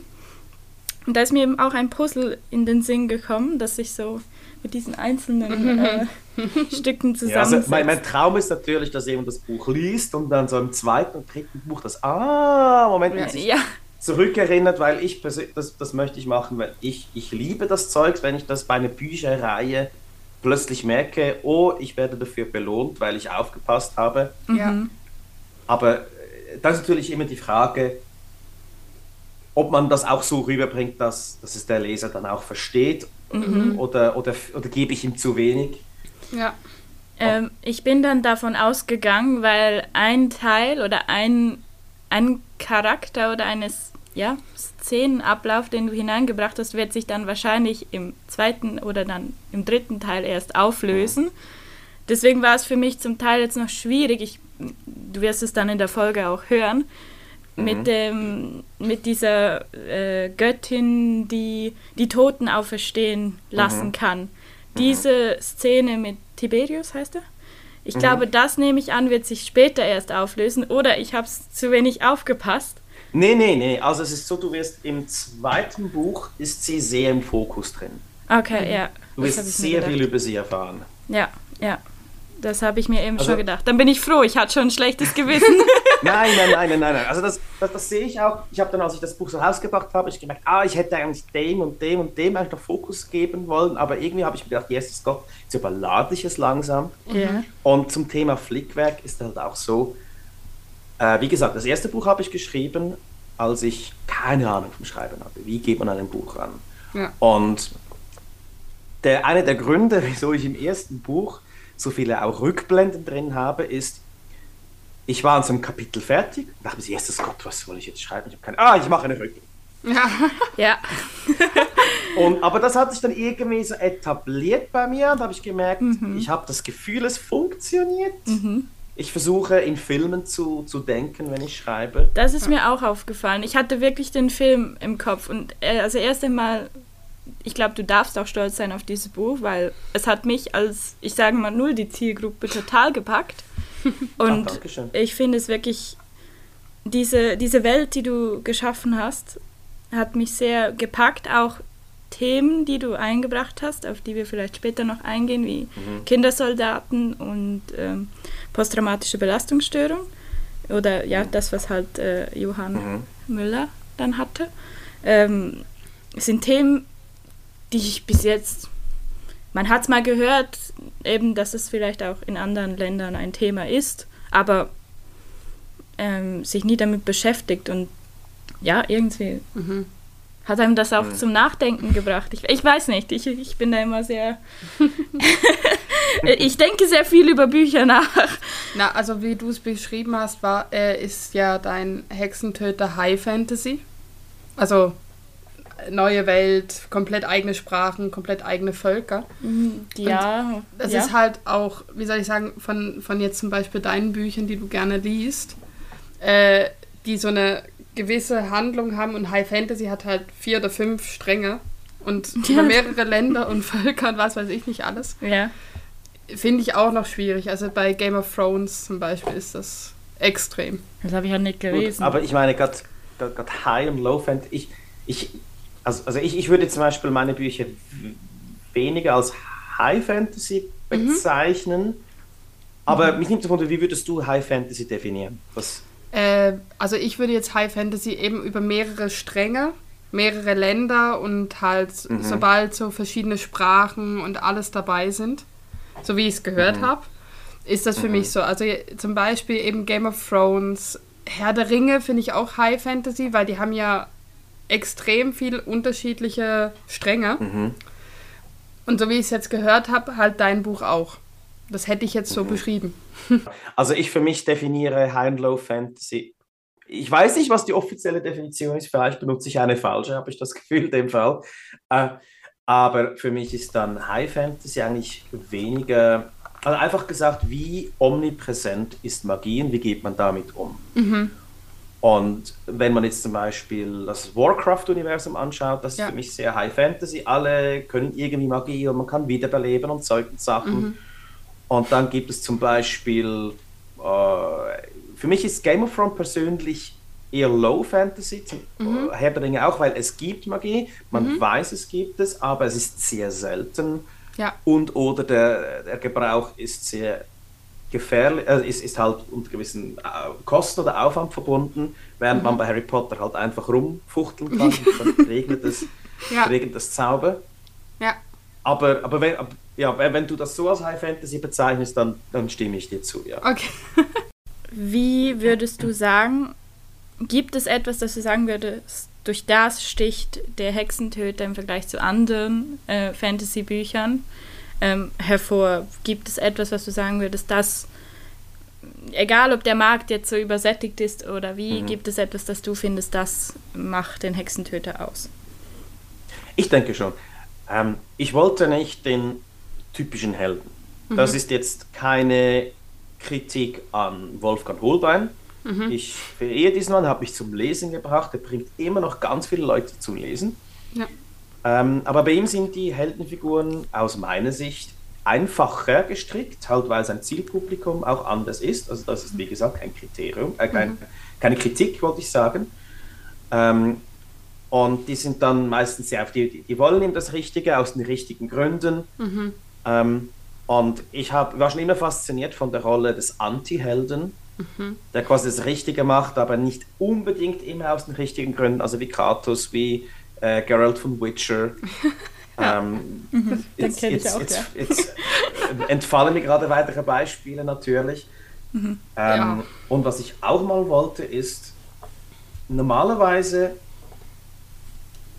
fängt es an und man sieht, wie er zum Helden wird. Und das Buch bei mir fängt an und andere sagen, hey, du bist jetzt ein Held. Mhm. Ja. Weil er selber sagt es von sich, sondern einfach das ganze Eiserne Reich sagt, so, du bist jetzt der, der große Obermufti, du bist der, der geilste Typ ever. Mhm. Und dabei ist er eigentlich ein, ein gebrochener Mann, der, der kaum es schafft aufzustehen, der mit sich selber zu kämpfen hat wegen seiner grauenhaften Geschichte. Mhm. Ähm, und klar, man kommt bei Fantasy nicht um Klischees herum. Ja ich meine, ich habe auch ein Wikinger-ähnliches Volk aus dem Norden. ja. Also ich meine, ich, ich, und der Held findet natürlich ein Zauberschwert. Also ich, ich, ich, ich kritisiere Klischees nicht, sondern ich wollte einfach mal das Bild vom Helden aufbrechen mhm. und neu aufbauen. Ja. Und halt, ja, es, es klingt doof, wenn ich jetzt sage Realismus reinbringen. Es ist eine, eine Fantasy-Geschichte. Äh, aber Realismus im Sinn von, was macht das aus einem Menschen? Weil wie oft haben Helden in Geschichten einfach dutzenderweise Leute niedergemäht und umgebracht und halalala und mhm. ähm, aber ich habe mich gefragt, ja, was, was, was, was macht das mit Menschen? Ich wollte vom Helden weg und zum, zum Menschen zurückkommen. Ja, also ich werde es lesen, das ist klar. also, welches ist, gibt es eine Lieblingsszene aus deinem Buch, ähm, die dir besonders gefallen hat, besonders einfach, du besonders einfach fandest zu schreiben? Jetzt, wenn ich jetzt so zurückdenke, ähm, eigentlich die Szene, die mir nach wie vor aus dem ersten Buch am meisten gefällt, ist, als er, als sie dann im Norden unterwegs sind, mhm. gedeckt getarnt, als Söldner getarnt bei, äh, mit, mit, mit den Sturmwächtern. Mhm. Und dann kommen sie beim Dorf an und haben das Fest. Ich habe an die gleiche und Szene gedacht. Ach, ja. Also super, du musst ja gar nichts mehr erzählen. Äh, wie, wie, viel von, wie viel muss ich jetzt noch erklären? Wie viel hört man dann im Podcast? Ja, erklär das. Ich habe das Fest, habe ich nämlich nicht erwähnt, okay. weil es, es wurde zu lang. Es ich okay. bin wirklich weit eingegangen, ähm, aber ja. Und sie sind ja bei den, ich sage jetzt mal, bei den Feinden unterwegs, weil das ist seit Jahrhunderten, wenn nicht Jahrtausend, ein, ein, ein, Plünderervolk aus dem Norden wird natürlich so verteufelt und das Böse verschrien. Und während seiner Reise stellt er fest, hey, das sind eigentlich auch nur Leute wie du und ich. Äh, sie sind im Krieg mit uns, können hier oben nichts anbauen. Natürlich müssen sie in den Süden kommen und ausplündern, weil sonst haben sie nichts. Ähm, und dann kommen sie eben in dieses Dorf und dann machen die eine Feier. Und er ist eigentlich umgeben von Leuten, weil er hat auch seinen Ruf im Norden. Er ist der, der, der Dämon aus dem Süden und ihn, während sie ihn in seiner Heimat als, als Held vergöttern, wird er bei ihnen oben natürlich verteufelt. Er ist eine Schreckfigur, ein Buhmann. Mhm. Aber sie erkennen ihn nicht, weil er natürlich äh, getarnt unterwegs ist. Und man weiß natürlich, im Mittelalter weiß man natürlich nicht, wie Leute aussehen, gibt mhm. keine Fotos. Und dann ist er einfach bei dieser Feier dabei und dann sieht so die Ambivalenz dieses Volkes, das so wild leben muss in dieser Wildnis, das den Tod als, als, als, ähm, als Fakt akzeptieren kann und dann halt das Leben aus vollen Zügen genießen kann und ähm, dann wird er dann von einer blonden Schönheit auf, auf, ganz einfach gesagt aufs Stroh gezogen und er ist eigentlich das, was man als äh, bei, bei den toxischen Männern als, als Memme Anführungszeichen bezeichnen würde, weil er halt keine Erfahrung hat mit Frauen, äh, wegen seiner persönlichen Geschichte, weil er sich nie herangetraut hat. Natürlich mhm. aus moderner Sicht äh, ist natürlich der Begriff Memme völlig falsch, aber toxische Maskulinität ist auch so ein kleines Thema bei mir. Mhm. Äh, ähm, und, und, und das, das habe ich ein bisschen mit Trojan dargestellt, dass der natürlich voll auf diese Schiene fährt. Ich wollte gerade sagen, ja. Das ist, das ist seine Bewältigungstherapie, oder? Und plötzlich aus dem Nichts äh, schläft er im Vollrausch mit, mit einer Frau. Mhm. Und meine, wie er halt am nächsten Morgen aufwacht zum ersten Mal, oder zwar ein der wenigen Male in seinem Leben einfach ein, ein ich sage jetzt mal, ein positives, ein schönes Erlebnis hat, einfach mit einem wildfremden Menschen. Mhm. Ähm, und ich habe es dann irgendwo geschrieben, quasi für eine, für eine kurze Zeit aus der grausamen Welt kurz ent, entfliehen kann, mit einem ja, schönen Erlebnis, eine, eine, einen nette Menschen kennengelernt und ja. körperliche Nähe erfahren. Das war so mehr oder weniger seine erste körperliche Nähe, die er jemals hatte in seinem Leben. Mhm. Ja, und auch die Gefühle, die er danach nicht wirklich einteilen kann, als er sie wieder mhm. verlassen muss, mhm. das kommt da auch noch mit hinein. Okay. Habe ich dir gar nicht erzählt. Hast du mir nicht erzählt. Im, im, Im, dritten Buch wird das dann, im dritten Buch wird es dann wieder wichtig. Okay. Oh, trifft er sie wieder? äh, die Liebesgeschichte ist doch noch da. Ich habe wirklich gehofft, dass, dass Ich würde es nicht als Liebesgeschichte bezeichnen, aber. ja. Ich, ich klammer mich an jeden Strohhalm. ja. ja. Jetzt noch zum Gegenteil. Denk, gibt es einen Charakter oder eine Szene, bei der es dir sehr schwer gefallen ist, die richtigen Worte für die Person oder die Szene zu finden? Anfangs hatte ich große Mühe mit Darstellungen, wie Leute äh, posttraumatische Traumata, also posttraumatische Sachen verarbeiten, weil ich hatte keine Ahnung davon. Ich habe das große Glück, dass ich eigentlich, ich sage es nicht behütet aufgewachsen bin, aber ich mhm. hatte jetzt ein wirklich gutes Leben bis jetzt. Ich glaube nicht, dass ich etwas in dieser Form erfahren habe, weder körperlich noch geistig, also kein Physical und Mental Abuse. Mhm bin ich ziemlich sicher. Ähm, und ich habe aber in meinem Umkreis sehr enge Freunde und Bekannte, die gewisse Teile durchgemacht haben äh, und darunter zu leiden haben. Und das war wahrscheinlich einer der Gründe, wieso ich A, dieses Thema überhaupt äh, zur Sprache bringen wollte. Mhm.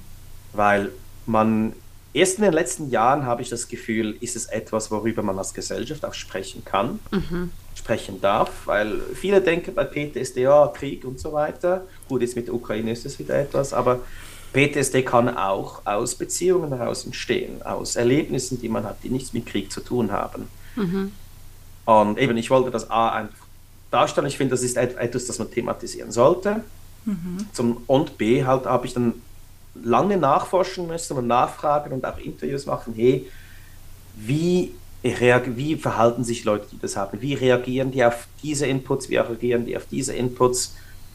Und also ich sage jetzt nicht, dass ich da einen psychologischen Ratgeber machen wollte, aber ich wollte vielleicht auch ein bisschen darstellen, dass das dass man auch wenn man solche Traumata hat, dass man trotzdem immer noch ein Mensch ist, der es verdient hat, dass es ihm gut geht und dass, dass es auch Methoden gibt, das Ganze aufzuarbeiten.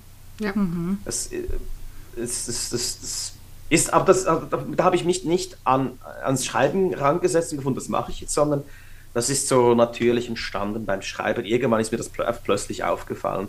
Und um auf die, jetzt habe ich ganz lange geschnurrt, um auf die Frage zurückzugehen, welche Szene ganz schwierig war, das war ganz am Anfang, nach dem, nach dem großen Ball, als er zum Hexentöter gekürt wurde, als Trojan ihn sucht und ihn bei einer Panikattacke im Stall ähm, im, im Stall äh, äh, sieht Ja. und ihm dabei steht. Und das war am Anfang sehr schwierig zum Schreiben für mich, weil ich hatte da am Anfang große Angst, dass ich Leuten auf die Füße trete, die so etwas durchgemacht haben.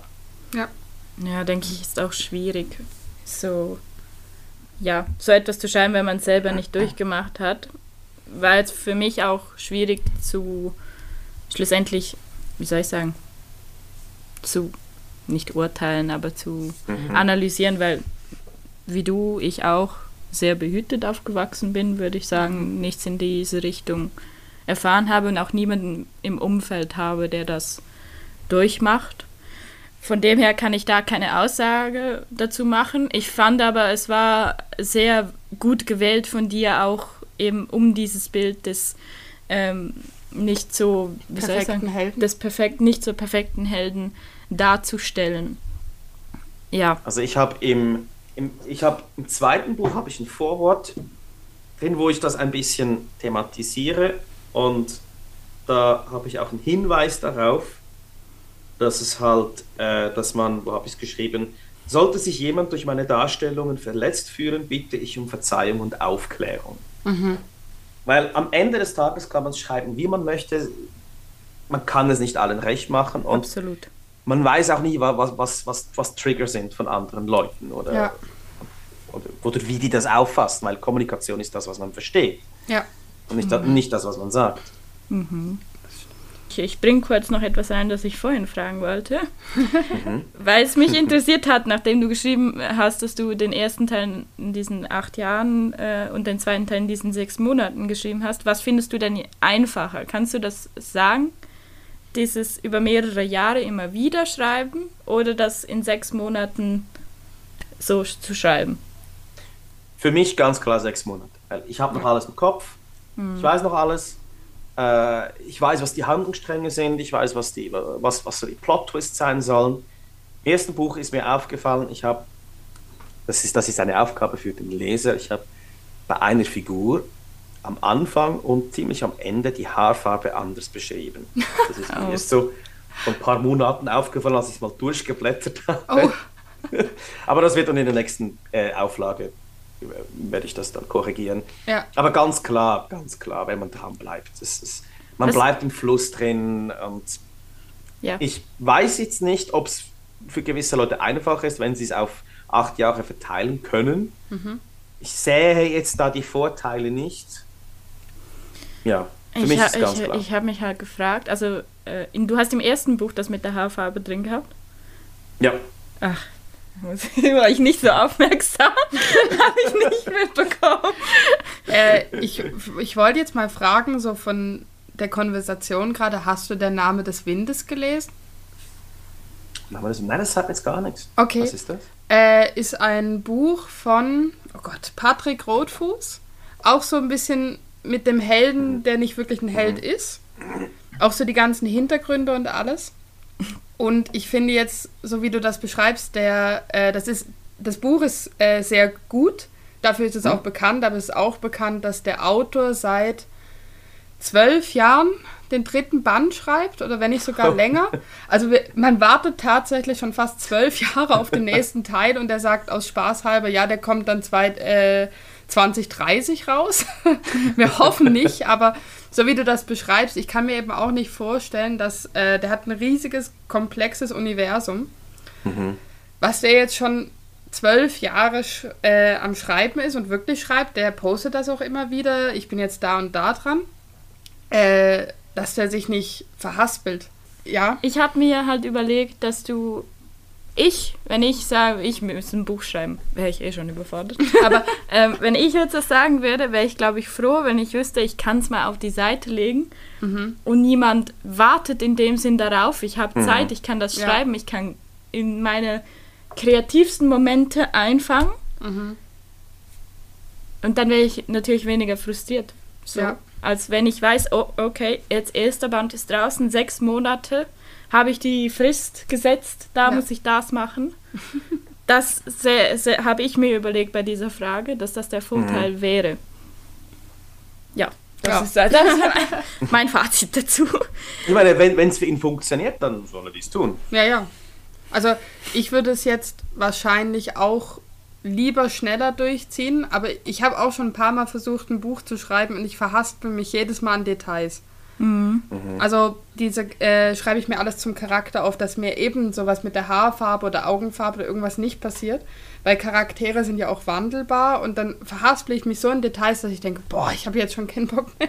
das, boah, ja, aber eben vielleicht müsste man das auch mal durchziehen, aber wenn du so viel Zeit mit so einzelnen Sachen verbringst, irgendwann Ja. hast du dann so eine Flaute und dass du aus der rauskommst, ist glaube ich auch schwierig. Ja, ja. Hattest du bestimmt auch in den acht Jahren, oder? Ja, ja, also das war bei mir vor allem eine, äh, es war auf zwei Schienen. Das eine war natürlich eine Energiefrage, zum Teil hatte ich einfach keine Energie zum Schreiben. Und, und am Anfang hatte ich noch nicht so groß Ahnung, wo ich dann ganz genau hin wollte. Äh, ich hatte mir eigentlich das Ende sehr lange schon ganz klar vor Augen. Ich wusste ganz klar, wie es endet. Und dann wäre ich in Band 2 am Schluss so weit gekommen, dass es eigentlich hätte fertig sein können, so wie ich es mir vorausgedacht habe, aber das hat sich dann, also ein Ende, das ich mir dann seit der, seit der Gymnasium im Kopf, im Kopf hatte, das habe ich plötzlich gemerkt, das kann ich gar nicht bringen. Und ging dann, ging dann in eine völlig andere Richtung. Okay. Ja. Bin mal gespannt. Ja, ich freue mich. Ich habe noch so viele Bücher zu lesen. Das ist, äh, das ist schlimm. Ja. Siehst du meine Bücher hinten? Ich, ich, die Hälfte davon ist noch nicht gelesen. Pile of Shame. Ja. Ja, seit wir den Podcast angefangen haben, ich war vor, davor habe ich nicht gelesen, also während meiner Ausbildung habe ich Oh, wirklich gar nicht nur? gelesen und, und hatte aber so noch alte Bücher und dann habe ich mich in das Thema Podcast eingelesen und habe gefunden, ach, muss ich machen. Und während der Fahrt zur Arbeit im Zug habe ich halt dann angefangen zu lesen, auch wegen Ellie. Und dann äh, bin ich mit ihr mit dieser Podcast-Idee angefangen. Und da ist mein Bücherregal aber sowas von explodiert, dass ich, ich musste ein neues kaufen und jetzt ziehe ich in ein paar Wochen aus und muss diese Bücher alle mitnehmen. Ist Ja. Oh, das ist das. Schlimmste beim Boah. Umziehen. Bücherkisten. Oh Gott. Aber hast du schon den zweiten Teil etwas angesprochen? Kannst Ja. du uns schon einen Einblick geben in den zweiten Teil? Etwas hast du schon gesagt. Ähm, ja. Also ich shifte, wie gesagt, den Fokus. Äh, also Hauptfigur ist immer noch äh, Johann und, und, und Felix. Aber der Leser wird mehr über die Hexe und ihre Vergangenheit erfahren und generell ähm, wird sich der, die, die, also auf Englisch, der Scope, sagt man in der Englisch, ich weiß den deutschen Ausdruck jetzt nicht, äh, es wird sich weiten und es wird quasi äh, ein, ein, ein größeren, einen größeren Konfliktbereich quasi geben. Also quasi äh, höhere Stakes, sagt man ja auch auf, auf Englisch. Ich, ich weiß, für all die deutschen Begriffe nicht da, Entschuldigung. Aber im Sinn von, es, es wird wichtig, es wird größere äh, Sch- Mitspieler haben, die mitmachen. Ähm, man wird am Ende des zweiten Buches erfahren, was es mit diesem eisernen Löwen tatsächlich auf sich hat und mit dieser komischen Präsenz im Spiegel. Ja. Äh, und es wird relativ groß und wild, sag ich jetzt mal. Echt dramatisch habe ich das Gefühl. Ja, das habe ich mir gedacht, ja. Also man wird mehr über die Hexe erfahren. Meinst du damit die, Ja. äh, die ähm, die Toten auferstehen lassen kann oder Ja. die Sturmhexe Danika? Ich, ich weiß nicht, ob es richtig Beides. ausspricht. Beides. Beides sogar. Ja, gut. Aber eigentlich der Fokus ist wirklich auf die untote Hexe, ist da. Ja. Ist- Dass sie nicht einfach, weil ich mache das Gleiche mit den Bösewichten wie mit den Helden. Nicht einfach, dass die, dass die Bösen sind einfach böse, die Muahaha, ich bin böse, Ja. äh, sondern ich finde auch, die sollten, die sollten Motivationen haben, die sollten logische, also für sie logische Vorgehensweisen und Gründe haben, wieso sie etwas machen. Ja. Sind da, ich habe gesehen jetzt eben das, wie heißt das, Zürich liest? Zürich Mhm. liest. Zürich liest hast du ja uns auch geschickt. Wir wären sehr gerne gekommen. Zeitlich ging es leider nicht. Ja. Ähm, gibt es noch mehr Vorlesungen, die du hier anbringen möchtest? Die Folge kommt, wie gesagt, am ersten Advent raus. Also, ähm, ob du da noch etwas möchtest promoten? Im Moment leider nicht. Ich Okay. möchte mich jetzt ganz stark darauf konzentrieren, dass ich das dritte Buch fertig machen kann, weil das, mhm. weil ich bin jetzt bei, äh, jetzt muss ich nachschauen, auf, ich bin bei 115.000 Wörtern. Ja. Band 1 und 2 waren etwa 130.000. Okay. Und oh, wow. verhältnismäßig bin ich nicht mal in der Nähe des Endes. Also ich habe noch einen, einen, gewissen Brocken, den ich fertig schreiben muss und da möchte ich mich ganz drauf konzentrieren, gerade weil ich jetzt mhm. weniger schreiben kann als letztes Jahr, ja. weil ich noch arbeite. Und, mhm. und ich noch andere Projekte in, in, in, im, im Ofen habe, im Sinn von, ich möchte das zu einem Hörbuch vertonen. Mhm. Cool, ja. Ich möchte es, ich möchte es einlesen, ja. mit ich, keine Ahnung, auf Spotify, Audible, was auch immer, bringen kann. Und mhm die Trilogie abschließen, weil dann, dann, dann, dann habe ich mal den, dies, diesen, diesen groß, dieses große Kind habe ich dann mal auf die Welt gebracht und dann möchte ich es ins Englische übersetzen. Ah, cool, ja. Ich bin Englisch-muttersprachlich, da möchte ich es mhm, auf, auf, mhm. das übersetzen und das ist dann auch wieder ein Riesenprojekt und ich, ich bin ein Mensch, ich habe Mühe, mich auf verschiedene Sachen gleichzeitig zu konzentrieren. Mhm. Es gibt Schreiber, die sind an drei Büchern gleichzeitig dran. Mhm. Ah, das kann ich einfach nicht. Ich, glaub, ich weiß auch nicht. Vielleicht bin ich da Autist oder keine Ahnung was. Ja gut, du hast natürlich auch gefühlt in, in dem ersten Buch fünf Bücher drin. So mit den verschiedenen Ästen, die du da wieder beschreibst. Das könnte der Anfang der neuen ja. Geschichte sein. Also das, das Problem ist halt, ich, ich konnte jetzt zwei Bücher lang konnte ich Geschichten und Handlungsstränge anschneiden. Mhm. Ja. Und jetzt muss ich das alles beenden und im dritten Buch immer noch neue Sachen bringen. Mhm. Und ja. ich möchte ein befriedigendes Ende haben. Klar, also meine, muss man alle Fragen beantworten? Nein. Mhm. Äh, ich finde, ein Buch sollte offene Fragen haben, aber ich möchte ein befriedigendes Ende für den Leser, weil er sich durch drei sehr dicke Bücher durchgekämpft hat. Ja. ja. Da möchte man nicht einfach so ein Stephen King-Ende ja, haben. Ja, bitte. oh, ja. Also erstmal möchte ich mich bei dir bedanken. Möchtest du noch etwas, ist dir noch ein Thema wichtig, das du mit uns besprechen möchtest? Sonst bin ich soweit mit den Fragen durch. Ähm, sonst würde ich mich sehr gerne bei dir bedanken. Erstens, dass du beim Gewinnspiel mitgemacht hast. Ich glaube, sonst wären wir niemals zu deinem Buch gekommen. Ja. Ähm, uns bereichert hast, dir die Zeit genommen hast, auch mit uns diese Folge jetzt aufzunehmen. Mhm. Ähm, und freuen uns sehr über den zweiten Teil. Ich denke, wenn Ellie und ich den beide lesen, wird er wahrscheinlich auch irgendwann als Podcast-Folge nochmal kommen. Mhm. Ach, cool. Ja. Aber wir haben einiges vor. Wir haben ja. noch einige Bücher. Also ich, ich habe eure Liste gesehen, die ist, die ist lang. Finde ich cool. Also ich, also ich möchte mich auch bei euch bedanken, muss das Danke zurückgeben, mhm. äh, dass ihr halt auf diese Art und Weise auch, ich sage jetzt mal, unbekannte, kleinere Leute unterstützt. Mhm. Ähm, weil natürlich ist es mein Ziel, dass ich irgendwann davon leben kann. Ich unterrichte gerne, ich habe schon immer gerne mit Kindern gearbeitet, ich habe Pfadfinderleiter für keine Ahnung wie lange, aber irgendwann mhm. möchte man halt seinen, man, sagt das so schön, seinen Traum verwirklichen. Mhm. Und das ist halt so ein kleines Teil davon, mhm. diese Reichweite zu bekommen. Ja, Thema, äh, ich meine, ich, ich könnte jetzt endlos Themas liefern. ja. ähm, ich, ich, äh, etwas, das ich bei Lesungen halt immer wieder anspreche, ist die Frage des Worldbuildings. Mhm. Man, quasi, man muss ja dem Leser die Welt irgendwie erklären. Äh, man muss es auf eine Art und Weise erklären, die nicht quasi, ja, das ist, die, das ist der Wikipedia-Artikel, so, zack, fertig. Ja. Mhm. Ähm, oder was ich gar nicht, das, das finde ich ganz schlimm, wenn jemand kommt und sagt, wie ihr schon alle wisst, Doppelpunkt.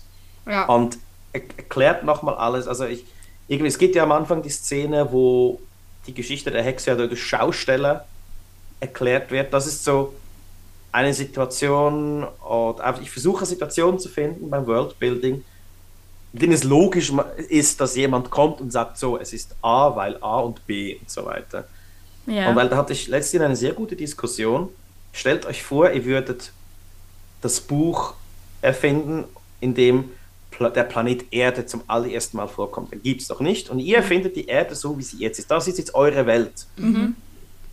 Wo würde man anfangen zu beschreiben? Wie würdet ihr unsere Welt näher bringen? Und ich habe ich hab, ich hab da keine gute Antwort für mich gefunden. Ja. Aber es, es war für mich hilfreich, mal darüber nachzudenken. Ja. Weil ich, ich, ich, ich, ich, ich habe riesen Angst davor, dass ich irgendwelche Plot, Plotholes habe. Oder sich jemand denkt, nee, das macht doch keinen Sinn und so weiter. Ja, du hast Aber mich ja. schon, schon gefordert, das muss ich dir schon auch sagen. Ich, ich, ich lese jeweils zu, auf der Fahrt zur Arbeit, das heißt 7 Uhr morgens. Da mein, mein, mein Hirnlappen hier zu aktivieren, war doch, doch eine, eine Aufgabe. Ich habe Gott sei Dank mit dem E-Reader gelesen und konnte mir immer wieder Notizen machen und die nochmal durchlesen. Ähm, du hast wirklich es geschafft, ein, ein komplett neues, neue Figur hineinzubringen und dann im letzten Satz gefühlt hat man dann verstanden, warum du dieses Kapitel geschrieben hast. Und das, das hat mich echt gefordert. Also, das wäre jetzt so etwas, ich glaube, das habe ich auch in der Folge gesagt, ich weiß gar nicht. So, dass mit den, so gewisse Autoren, bei Meeresglühen hatte ich das ja zum Beispiel auch. Sie hat die ganze Szene beschrieben und du dachtest, ja, ich lese noch ein Kapitel und dann höre ich auf. Und dann im letzten Satz gab es so ein, dann hat alles Sinn gemacht oder es gab ein, ein ähm, Plot-Twist, dass du sagen musst, ich musste weiterlesen. Ja. Das Das freut mich sehr zu hören. Ah. Aber ja, auf jeden Fall äh, denke ich, werden wir nochmal auf dich zukommen, wenn wir das zweite Buch besprechen. Es wird sicher noch ein Weilchen dauern, aber Lasst euch Zeit. Also, es kommt auf die Liste. Ja. es gibt ganz viele andere Leute, die auch noch von euch, äh, äh, die auch von euch nutznießen dürfen, finde ich. Also, Ja, schon, aber wenn das finde uns, ich auch wunderbar, was ihr da macht. wenn uns ein Buch gefällt, ich glaube, da, da sind wir schon beide wieder dabei. Und vor allem, Ja. wenn es uns beide packt, das ist immer auch noch so ein Thema. wenn wir es beide Ja. gut finden, dann hast du schon mal eine, eine hohe Chance, dass es noch eine zweite Folge geben wird. Würde ich sagen, beenden wir diese Folge. Vielen Dank, Reto. Danke, Danke vielmals. War sehr spannend. Ja. Und ähm, wir wünschen natürlich unseren Hörern auch noch einen schönen ersten Advent. Nochmals. Nochmals. Wir wünschen nochmals einen wunderschönen. In der Zukunft. Schon in der Zukunft mal. Genau. So, Dann wünschen wir dir einen schönen Abend. Danke. Euch auch. danke Ciao, ciao. Danke. Tschüss.